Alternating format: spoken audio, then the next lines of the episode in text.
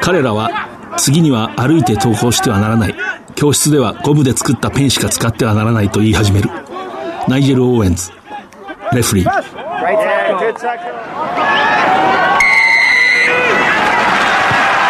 藤島大の楕円球に見る夢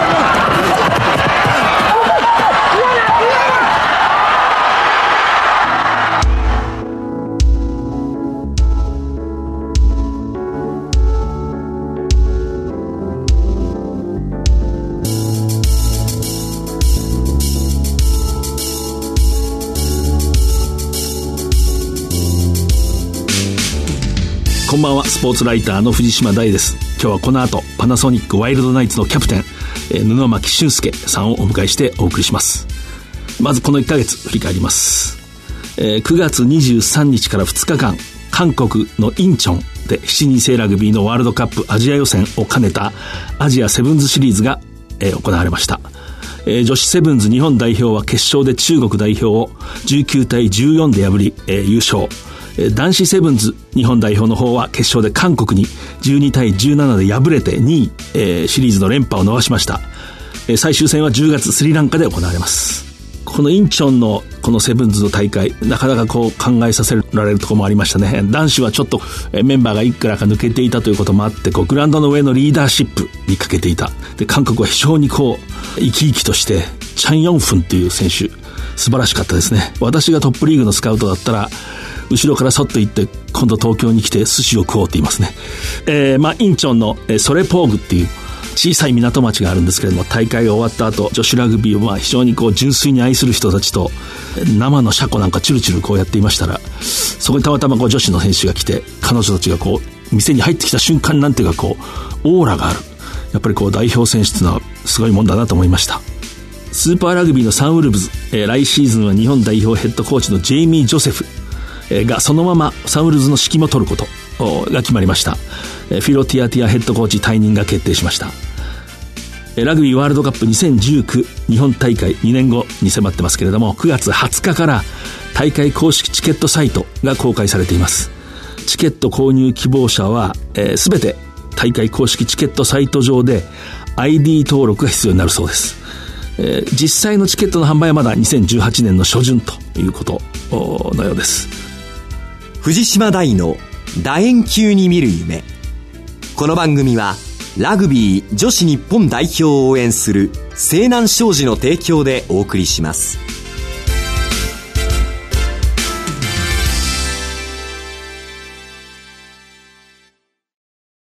圧倒的な機動力と高い技術力。そしてそれを生かすチーム力。西南商事のリサイクルで東北の未来を笑顔に。Recycle more. We can. 西南。改めましてスポーツライターの藤島大です、えー、私は今、えー、群馬県太田市パナソニックのラグビーの、ま、グラウンドの、えー、一角にあるクラブハウスの一室にいます。ゲストパナソニックワイルドナイツのキャプテンフランカーの布巻俊介さんですよろしくお願いします。布巻です。よろしくお願いいたします。フランカーとして今力を発揮しておりますけれども、えー、今トップリーグどんどん続いてますが非常に今強いという評判のパナソニック、えー、それでキャプテンにこう抜擢された、まあ、起用されたということでちょっとその辺を聞いてみたいと思います。でその前に、まあ、一応そのプロフィール私の方からこれ今手元に1 7 8センチ9 8キロ、はい、福岡県出身カシーヤングラガーズで、まあ、ラグビーを始めて東福岡高校早稲田大学副将を務めましたね。そしてパナソニックワイルドナイツ U20 日本代表日本代表それから、え、サンウルブズ。でまあずっとこうプレーをしております。まずキャプテンになった経緯というんですかね。もともと去年の最後の方から、まあ、ゲームキャプテンというリーダーに携わることが多くなって、まあ、その年ですねそのチームの一応リーダーグループみたいなところに入っていて、まあ、僕の中でもそのキャプテンとか関係なくチームをある程度引っ張っていかないといけないなっていう意識持ちながら去年1年過ごして、まあ、今年の本当シーズン始まる本当ちょっと前ですかね。いきなり僕は朝そのクラブハウスに入ってる時にロビーさんがなんかプラーっと歩いて横に来て、うん、今年キャプテンどうみたいな、でも本当そんなノリできて、えいやもう全然いいですけど、みたいなただの本当普通の会話で言われて、えでなんとなくなんか始まっちゃった感じですけど、はい。これなんとなく来るかもっていうのは思ってたんですか？うーんいやキャプテンというよりは、まあ、どっちにしろ引っ張ってはいかないといけないだろうなっていう感じはありましたけど、まさかキャプテンとまではね思わなかったですね。で今ロビーさんロビー・ディーンズさんですね。あのパナソニックワイルドナイツを率いる、えー言うまでもなくスーパーラグビーのクルセイダーズで、まあ、黄金時代を築いて、まあ、プレイヤーとしてはオールブラックスのフルバックでした、えーその後ワラビーズオーストラリア代表のワラビーズニュージーランド人として初めて率いてワールドカップも経験してると、まあ、世界的な指導者の一人ですね。ちょっとじゃあロビーさんというのはちょっとどういう人ですか？うんロビーさんはですねお父さんというかですね本当一般的なみんながイメージするラグビーのコーチとか監督って感じではないと思います、まあ、ラグビーを教えるんですけどその教えの入り方が人間的なことだったり、組織的なことから入るので、そういう意味ではちょっと教育者的な感じのイメージはありますね、はい。で、まあ、コーチのこっちからうまく引き出して。そうですね、はい。なるほど。トップリーグを見てると、まあ、パナソニックのメンバー世界的な選手もいる随分年上の人もいる、まあ、いろんなバックグラウンドを持った選手がいてそこでねキャプテンを務めるというのは簡単ではないというかこう苦労もあるのかなとこう想像はするんですけど実際はどうなんですかそこは？うーんもしこう僕が一人で何かしようとしてたなら多分結構きついことはいっぱいあると思うんですけど、まあ、もう僕普通にきついこととか、まあ、痛みはもう共有しちゃうんで、だから全然きついこととかないですよ、はい、要するにまあリーダーシップのグループがあったり、まあ、みんなのサポートもあると。そうですね、はい。でもまあその中でキャプテンとしてまあ非常に強く意識していることっていうかこれだけはっていうのは何かありますか？こう常にこうみんなが一つでいること、やっぱりこういう個性の強いチームですし外から見ればスーパースターがね、いっぱいいるようなチームだからこそまとまらないとめちゃくちゃ弱くなる可能性があるので、そこは常に一つでいるっていうみんなが同じ方向を向くっていうことは意識してます。はい。先日私たまたま神戸製鋼のアダマー・シュリー・クーパーという人がちょっとこう立ち話みたいなはい。話聞いたらやっぱりこうトップリーグは特にこう短い間に勝負が決まるからこそグラウンドの中だけじゃなくて外でもこうみんなが分かり合ってることが大事だっていうさすがにワラビーズのああれだけの選手はいいこと言うなと思って、それがねゴール前のピンチなんかでねこう力を発揮するその力の,、はいはい。そその元になるんだ。個性的な人がいるからこそこう一つになっていくと。そうですね、やっぱみんながわがまましちゃうとね、バラバラになっちゃうんで、だけど僕ある程度のなんだろうわがままというか、個性もやっぱり必要だと思ってて、ただ決めるのはその大枠のところだけ、この中で暴れてくださいというか、もう全部カチカチに決めちゃうと、それこそ僕らのね、大事な個性っていうのも潰れちゃうんで。そうですね。もうワイルドナイツですからね、はノブシですからね、はい。山陽電機時代からずっと見てますけれどもね。かつてはね本当に伸び伸びして暴れてあと一歩神戸製鋼に届かないとかねいろんな時代があったけどみんな魅力がありましたね。こう山陽電機の選手は縮こまってないっていうかねやっぱそういうこうクラブの文化みたいなものってのはやっぱあるんでしょう？そのなんていうか。いやもうありますね。やっぱそこはもう変わることないですし変えたくないものですし自由に動き回りながらも実は規律に保たれてるっていうかそういうチームですねはでまあそのパナソニックこう一人一人メンバー挙げていったらキリはないんですけどもやっぱ私なんか気になるのはデビッド・ポーコク布巻さんと同じようなポジションで同じような仕事をする世界的ないわゆるターンオーバーの名手ですね。相手の持ち込んだボールをカッとかっさらう。どうですか一緒にプレーしてこう。あるいは練習をして試合をして。い正直まだその同じ目線までたどり着けてなくてあ例えば僕が取れないと思ったボールを彼は取りに行くしそこの判断の質もまだ追いついてないなって感じ。まあでもやっぱりこう教えてもらうとあなるほどっていう考えにしたって取り方にしたってなるほど。ってのがあるので全てを感覚でやってるわけではないんだなっていうちゃんと考えてるんだなだから追いつけるような気もします。はい。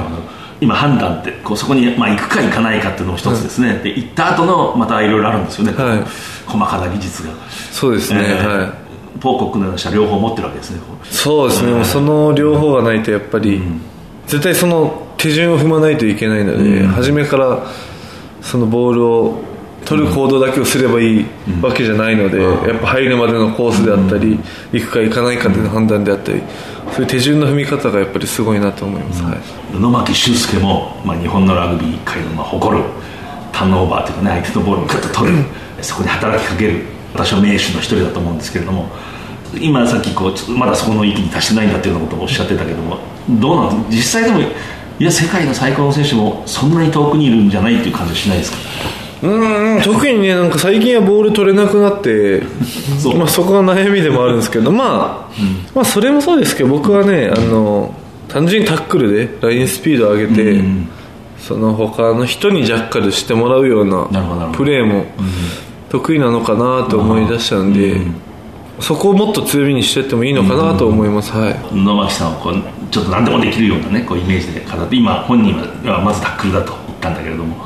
僕はやっぱり高校生の時見てるんでねバックスで本当に東福岡高校に1年生で出てきてスタンドオフやってもセンターやってもねもう冷静でしかもあの頃から80何キロありましたよねそうですね。80何キロありましたね。はがっちりして大きいのに判断はいいしランは柔らかいしねパスもうまいし何でもできる人いまだにもちろん持ってるんですけどね。その中でもやっぱりこのレベルに達してくるとここで勝負っていうのが出てくる。いそうここで勝負というのとあと、まあ、好きなことで勝負したいというかまあもともと体当てるのが好きでしたし、まあ抜くのも本当楽しいんですけど、自分の中ではタックルだったり、そういうブレイクダウンだったり、そういう方が好きでしたね、はい。で今パナソニックのまあリーダーキャプテンとして現状のチームどういうこう状態というかいやもう非常にいい感じで、やっぱ来ていると思います、春からいい練習もできましたし、あの代表組だったりサンウルブズ組だったり合流した時もバラバラにならずに一つになれたと思いますし、まあいい感じで来てると思います、はい。もちろんトップリーグとは一戦一戦勝負なんですけれども、まあ、なんとなく我々はねあサントリーも強いぞと神戸製鋼なかなか、まあ、ヤマハもなかなか去年よりまた力をつけてるぞとこういうふうにいろいろね対戦の順番もありますけれども今なんかそういうことを考えてますか？まあ、もちろんそういうイメージはありますけど、まあ、今までの試合見てもらったら分かる通り前半とかはどっちに試合が転ぶか分からないようなゲームがあって本当ちょっとしたことで点差も開くし縮まることもあると思うんでそういう意味ではどの試合も大事にすることとかあんまり変わらないので、そんなに強くは意識してないですね。はい。やっぱそうなんでしょうねきっと、まあぼやっと、でもイメージ持つことはやっぱり大事だと思うんで、ええ去年もう負けている相手ですし、ただぼんやりとでいいと思います、今はそういう段階で、はい。えーこれは私の知り合いがぜひ聞いといてくれてる。パナソニックみたいに同じポジションにたくさんいい選手がいると日頃の練習の競争は壮絶なんですかという質問があったんですけどこう ただやっぱり強度とかはコントロールします、激しいのが違う方向に行っちゃって怪我するとかあるんで。だけどそこで強度を決めて守れるっていうのはコーチだったり監督がその本当いろんなところの部分の競争を見てくれてるので別にコンタクトがない練習でもその人より上に行くことできますしそういう意味では本当みんな意識高くできてると思いますね。やっぱりこうチームの中の競争が激しいと個人的にもこう伸びるもんですか？やっぱ伸びますよ、僕も例えば報告だったり追いかけるだけでなんか毎日楽しいですし、下から来る分にもちょっと緊張感もありますし、やっぱ全然違うと思います、はい、やっぱりそのパナソニックの強さの一つの、はい。まあ、理由ですよね。そうですね、それと私はこう昔からパナソニック見てて今は本当にこうプロ化が進んできてコーチングも。いろんなチームが、ね、こう短くても非常に集中する練習をするようになったけれども。昔からパナソニックってここだけこの太田の練習場だけちょっと外国のクラブみたいな、こう中途半端じゃなくて本当に外国のクラブみたいなこう本当に集中しきって激しい練習をショートでシャープな練習をしていくっていうなんかそういうイメージがあったんですけどそういう文化ってあるんじゃないですかねこうなんか。いやありますよ。あの、本当に短くパッとやって、腹八分じゃないですけど、もっとやりたいぐらいの感じで、まあちょっと練習は抑えて、そこからねみんな大好きな自主練とかをワイワイしながらやったりとかパッと集中してやったりとか、そういう感じでやってますね。その腹八分っていうけどそのやってる間が激しいでしょ激しい。ああ激しいですよ。集中力はい集中してます。はいあの腹八分っていうところだけを普通の高校のチームの人が真似すると危険ですから。そこは注意した方がいい。そうですね。これだけの文化を築くのはね1年や2年じゃなくてきっと長くこう時間が費やしたと思うんですよね。こうそれが今こうどんどん実を結んでるというか、そういう感じがしますね、えー。えー布巻さんは音楽も好きだということですけどなんか試合前はあんまりこう聞かないんですね。そうですね、あんまり聞かないですね。あれ選手によってはねこうイヤホンをしてもう本当ギリギリまで聞いてる選手もいます、それぞれであんまりそういうこうタイプではない。あんまり気持ちもそんな上げないんで試合前、勝手にキックオフと同時に上がるタイプなんで、あんま上げすぎるといいプレーできないんで、はい、うん。まあ、こう落ち着きとか冷静さっていうんでしょうね、そっちの方を大事にしてますまあ、ね、どの道激しいですからねやり始まったら。どうせやんないといけないんで、なるほどなるほどで布巻さん昨年ファンも待望と言っていいと思うんですけどもジャパンにこう呼ばれてジョージアそれから、えーウェールズフィジーとこう秋のテストマッチを戦いました。ジャパンに入ってね、まあ、ああいうクラスのし相手と試合をして、まあ、その時の率直なこう感じたこととちょっと教えてください。うーんなんか僕の思ってたよりもっと緊張するかなとか、もっとこう嬉しいかなって思ってたんですけどただの一試合って言ったら本当に変な言い方になっちゃうんですけど、それぐらいこう普通に入れたし、やっぱいいプレーできたら嬉しいですし、やっぱチーム負けると普通に悔しい、その日本代表になれたからといって、チームが負けるともう普通に悔しいんで、だからそういう意味では本当いつも通り入れたと思います、はい、例えばあのウェールズのねあのカーディフのあの時はふあの満員でしたね。あのあ何万人もそうですね。ウェールズのファンがああいう試合でもこう割と落ち着いていられた。うんなんかああ人入ってんなーぐらいで やべえなーみたいな感じで、ただでも人の割にスタジアムも閉まってる割にはあの観客の皆さんの、なんだ態度が良くて、変にブーイングとかもなかったですし、声も通りやすかったんで、そういう意味では全然緊張もしなかったですね、あの試合向こうのウェールズの新聞読んでたらウェールズ代表が非常にまあダメな試合をしたんでこの試合で良かったのはあの協会のチケットの担当者だけだって言ってましたね、ちゃんとジャパンの試合にして、えーそこだけは素晴らしかったってこう、ウェールズの皮肉に書いてましたけどあのウェールズとこうぶつかった時もこう実際ボールを取り合ったりそこでこう体をぶつける時の感触ってあるでしょ。これどこでした？あのあのクラス。強さはあのジョージアだったり同じ部分があったんですけど、あの強い選手たちがグラウンドを大きく使ってくると思った以上に疲れるなっていう。あジョージアは正直まっすぐ来るだけだったんでこっちもまっすぐ行けばなんとかなったんですけどそこでやっぱボールが動くので横の動きが入るとやっぱり思った以上にタックルいけないですし足にもやっぱ来ちゃいましたね。はい。やっぱり縦に強い人がいるけれども横に動くとやっぱり効果的だと。そうですね、まあそこのバランス、グラウンドを大きく使うところは、やっぱり大事だと思います、はい、私あの時あのジョージア戦をこうテレビで見てたんですけどもね。あ布巻強いなと思った瞬間があってなんかボールタッチに出た後にジョージアの選手まあレスまああそこはレスリング王国ですからもう格闘が強い凄まじき男というか怪力男が揃ってるんだけどもなんかこうちょっともつれて相手がよくこう跳ねのけて、はいはタッチラインの外でこう倒そうとするんです。ねグッていった時にね倒れなかった。グッて半分ぐらい体傾いてるけど元に戻ったんですよね。あぱりこの布巻はただもんじゃない。覚えてます？なんか、プレー終わった後みたいな感じですかね、ああ、なんかありましたね、はい。あの時俺あやっぱりこれ強いな。ああいう時分かるんですよね。こう選手の本当の強さ。まあそれでフィジーの試合もやって。まあその後負傷などもあってね。ね。あれですけれども。サンウルブズ例えばクルセイザーズとも試合しましたね。今年チーフス、あの辺りはどうでしたか？特にクルセイターズに関しては、本当いつの間にかトライ取られてるというか、タックルもして止めてるんですけど、リズムというかボールをここに当ててこのスペースに運んでっていう形で崩された、いつの間にか崩されてるっていう。あの大きくね抜かれたところとかそこまでなかったんですけど、ただボールが動くだけでどんどん取られましたね。ああいう感覚は初めてでしたね。ああそれはこうまあクルセイダーズ結果として優勝するんですけれどもやっぱりそのチャンピオンのなんかただ強いだけでもないただ速いだけでもないっていうような感じですかいや本当本当そんな不思議な感覚でした、はい。まあ、やることシンプルに見えるんですけど、やっぱ単純な縦とかもありますし、だけどその単純縦いった時に常にオプションが用意されてるっていうか、裏のオプションが。あそうですか。なんとなくこうニュージーランドと僕らはこうもともとそのラグビーがものすごい上手い人間が15人揃ってアスレティックで、まあ、ハンドリングスキルが良くて個人の能力が高いってイメージだけど、やっぱり組織だってるんですかやっぱりクルセイダーズだといややっぱ組織立ってましたよ明らかに。あそうですか、はい。まあそれもいい経験でしたねでもね。いやー、えそうですね、逆に勇気はもらえる試合でしたね。こうすればいいのかもしれないっていうはい。で実際こうぶつかり合ってボールをね例えば取り合うとかタ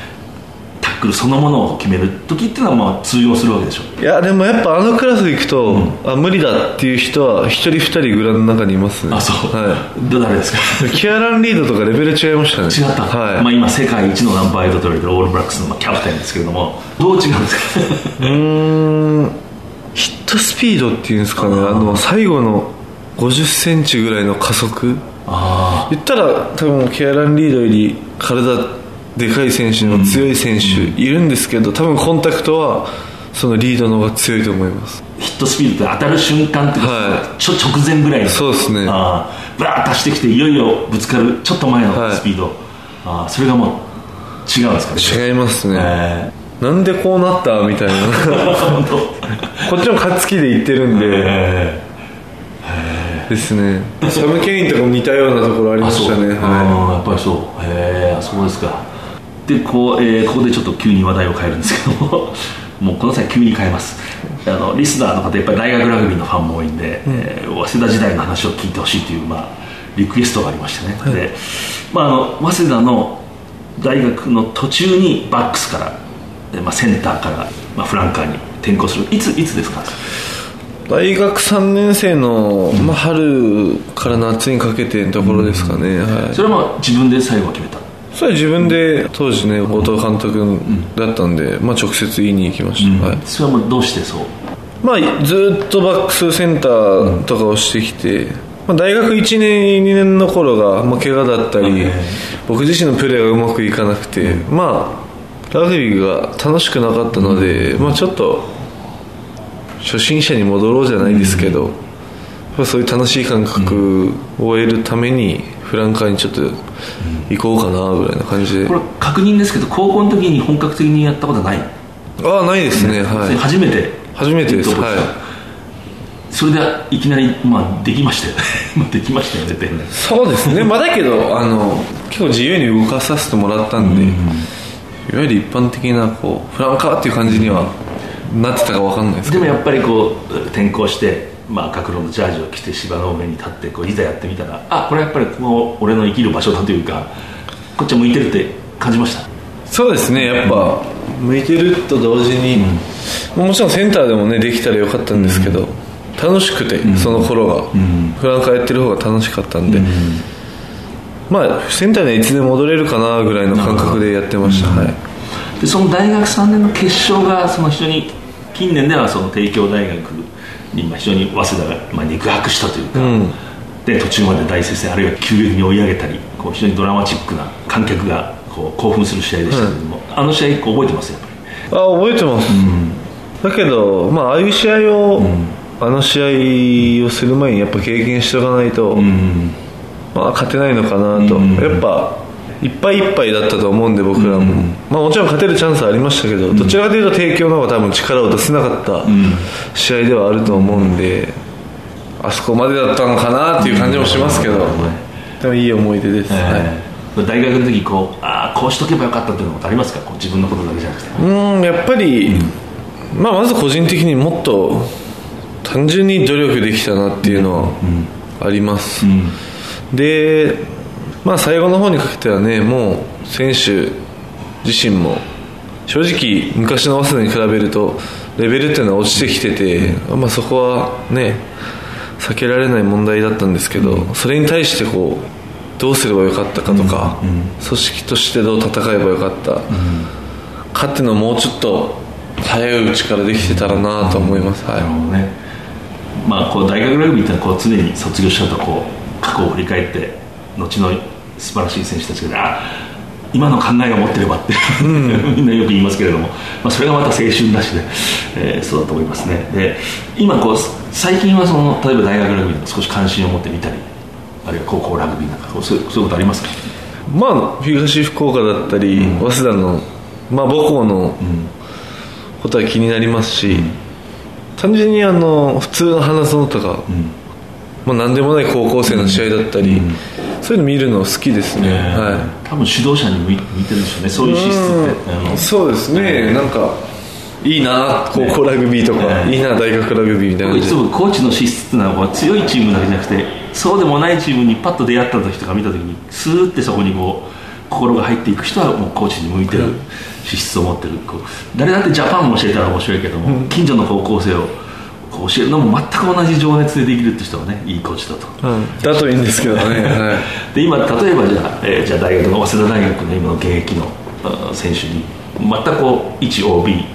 一トップクラスの選手として単純な助言で言いますか？まあ早稲田っていうのは特に頑張る文化っていうのはあると思うんでみんな量だったり努力するってことはできてると思うんでそこにちょっとだけ考えることだってあったり、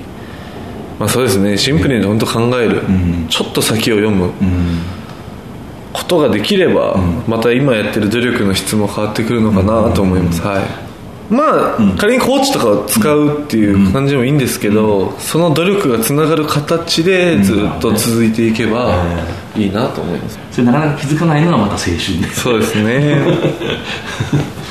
今こうチーム内でこう刺激を受けてる、えー例えば選手だとかあるいはこういうコーチングの部分が自分にとってこうなんかそういうようなことありますか？まあでも報告とかは、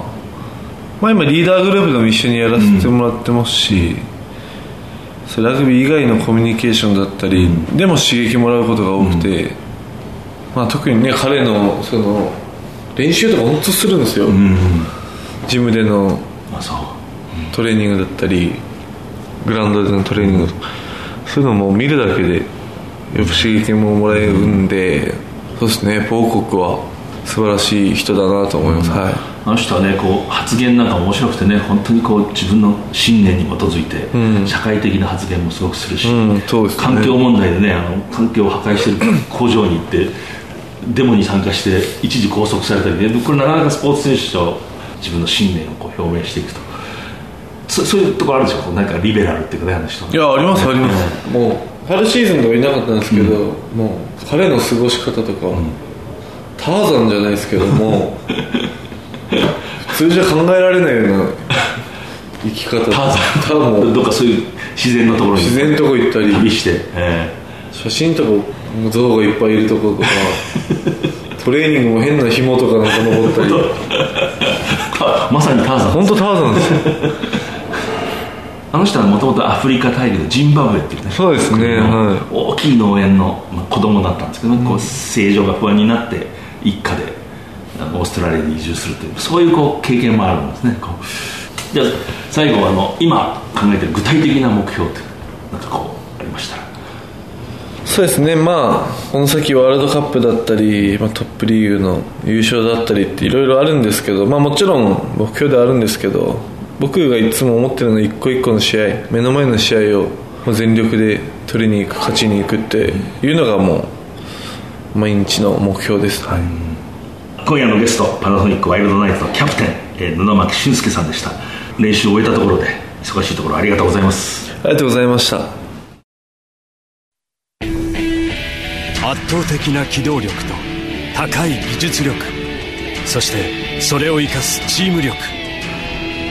西南商事のリサイクルで東北の未来を笑顔に Recycle more. We can. 西南彼らは次には歩いて登校してはならない。教室ではゴムで作ったペンしか使ってはいけない。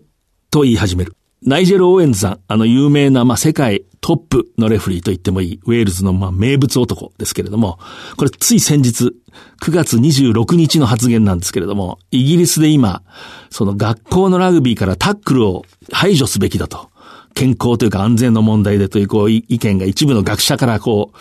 唱えられて、まあそれに対してすかさずこうツイッターで反応したという文章つまり何でもかんでも危ないって言ったらこうなってしまうということを言ってるんですけれどもね。まあラグビー確かに今こう激しくて、特にその若年層、高校生、日本で言うと中学で始めた頃、それから高校のまあ初心者、などに、本当に最新のこう安全の注意というのは必要なんですけれども、もちろん指導者はその心得がなけてはいけないんですけれども、まあ確かに危ないからやめてしまえというとほとんどのことができなくなってしまうと。えー、スポーツの醍醐味がなくなると。そういう問題をまあ、ナイジェル・オーエンズはすかさず定義したということでしょうね。えー、さて、この番組は放送の翌日、オンデマンドとポッドキャストで配信します。来週のこの時間、えー、再放送があります。次回は11月5日夜9時半からです。えー、それではまた藤島大でした。えー、ここでチケットプレゼントのお知らせです。10月21日土曜日、熊谷スポーツ文化公園陸上競技場で午後1時からパナソニックワイルドナイツとサントリーサンゴリアスの試合が行われます。メイン S 席に抽選で5組10名様をご招待いたします。番組ウェブサイトの応募フォームから今すぐお申し込みください。締め切りは10月10日です。当選の発表はチケットの発送をもって返させていただきます藤島大の楕円球に見る夢この番組はラグビー女子日本代表を応援する西南商事の提供でお送りしました。